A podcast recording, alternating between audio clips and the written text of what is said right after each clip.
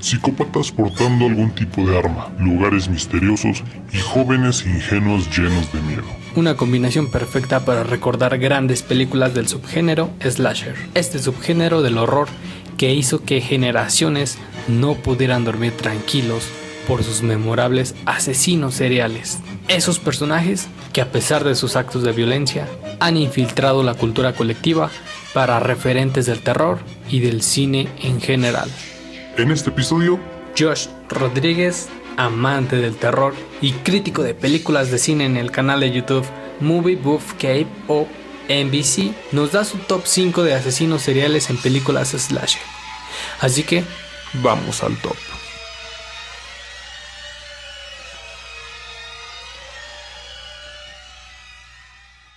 número 5.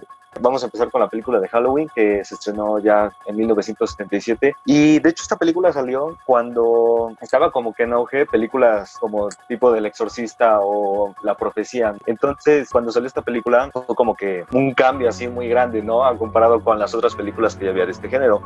Vamos a empezar con Michael Myers. A pesar de que solo usa una máscara, el simple hecho de que la máscara no tenga como una expresión, yo creo que eso es lo que hace, lo que lo hace más atemorizante, ¿no? Y el hecho de que mate simplemente niñeras en la noche de Halloween, pues es algo, es algo inquietante, ¿no? Porque, o sea, tú nunca sospecharías de alguien en, en Noche de Brujas, ¿no? O sea, con un disfraz, pues nunca te imaginarías que en realidad es un loco que anda matando a mucha gente. Y aparte porque él fue como que el primero que dio inicio a este subgénero en las películas de terror que es el slasher. Igual cuenta con un soundtrack que es memorable. Creo que de los pocos de película de terror que, que te acuerdas que suena y es como, ah, sí, es la de Halloween. Pues sí, de Halloween sí fue como que Sí. el temito principal. Sí, es como que pues muy conocido, aunque no sepan que es de la película de Halloween, pero yo creo que todos alguna vez lo han oído. no oído, ¿no? 4.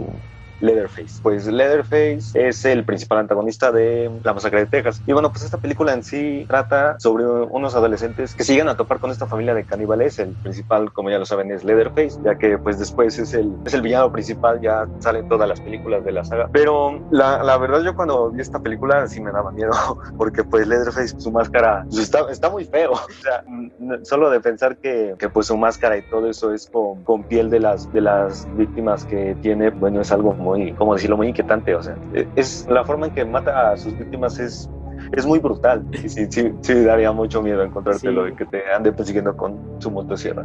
Sí, Sí, a estaría. diferencia de, de Michael Myers, que su Ah, arma principal es un, que- un- ajá, es un un cuchillo. ¿no?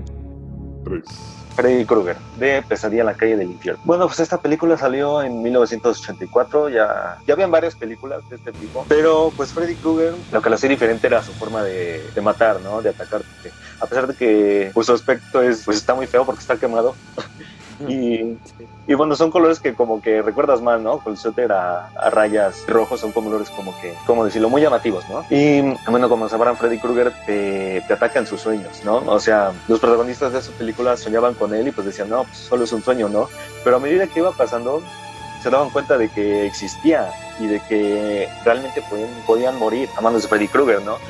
Entonces, pues su única manera de salvarse era no durmiendo, pero pues no podían porque al final de cuentas todos necesitamos dormir. Aparte, los, como que los protagonistas pues nadie les creía, ¿no? Que, Sí, que soñaban con él y que los iban a matar. Era feo, ¿no? Porque al menos como con los otros pues sí los veías y a lo mejor en un momento te creían porque los llegaban a ver, pero aquí nada más era como que te atacaba a ti personalmente en tu sueño. y además estaba pensando que parte del soundtrack, eh, la, la- hay una canción que igual es muy memorable, ¿no? La de las niñas que están cantando como tres".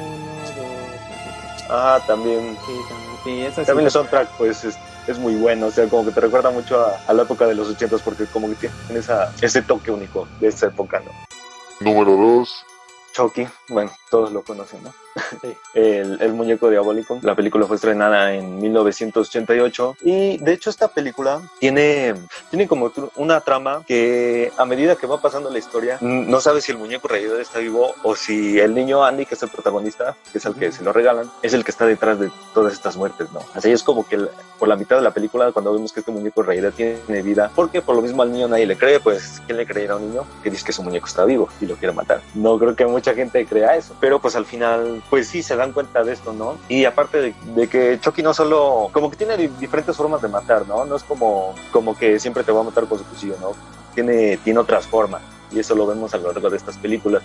Y pues como lo digo, el simple hecho de que sea un muñeco, pues lo hace más atemorizante, ¿no? Porque pues, tú nunca pensarías que un muñeco te quiere matar. Además, creo que cuando entre más avanzaban la, la, la franquicia de estas películas, cada vez iba siendo más feo y cada vez era más perturbador, cada vez tenía más cicatrices, cada vez era más grotesco. Número uno. Y bueno, para terminar con Ghostface. Ghostface pues es el principal antagonista de la saga de Scream. Y pues esta película salió en 1996 pues eran unos años donde donde estas películas del género slasher ya como que ya era un concepto, un concepto como que pasado de moda o sea, ya no era como que lo, el, el, auge de esa época, porque, pues como lo sabrán, en los 80 fue cuando más hubo de este tipo de películas y funcionaban, pero ya a finales de los 90 ya como que no, ya no pegaba tanto. Sí, ya estaba muy sobreexplotado, ¿no? El, el género. Sí, exacto. Y bueno, esta película salió para dar como un toque diferente, ¿no? Porque esta película lo que hace es burlarse de las otras películas, o sea, mal, hay muchas referencias a otras películas pues clásicas. Y esto lo, lo, lo que es interesante de esta película, ¿no? Que, ¿no? Que, que se burla de las otras películas y, y sabe muy bien cómo. Por, por eso escogí esta película en el puesto número uno, bueno, y al personaje también, porque a pesar de que Ghostface no, pues ahora sí que no da tanto miedo, pero el simple hecho de que cualquiera puede usar el disfraz, porque como lo vimos a lo largo de estas películas, no era una sola persona, eran varias, uh -huh. entonces el simple hecho de que cualquiera podía usar el disfraz, pues no sabías quién podría, quién podría estar detrás de todo esto, ¿no? Y pues Ghostface, pues es rápido, a pesar de que luego es un poco tonto, luego se cae y eso, pero, pero pues era, era, era algo extraño porque era literalmente como un fantasma que de repente aparecía y luego aparecía y te mataba y, y ya nadie veía nada, ¿no? Entonces, ahora sí que era como que muy literal lo de fantasma. ¿Qué tal, eh? ¿Qué te pareció este top 5? ¿Estás de acuerdo con la lista? No te olvides de seguir el canal de YouTube de Josh Rodríguez como Movie Buff Cape y las redes sociales de Cataclismos Podcast. Cuéntanos qué te pareció el top. Nos vemos en el siguiente episodio. Los amo, bye.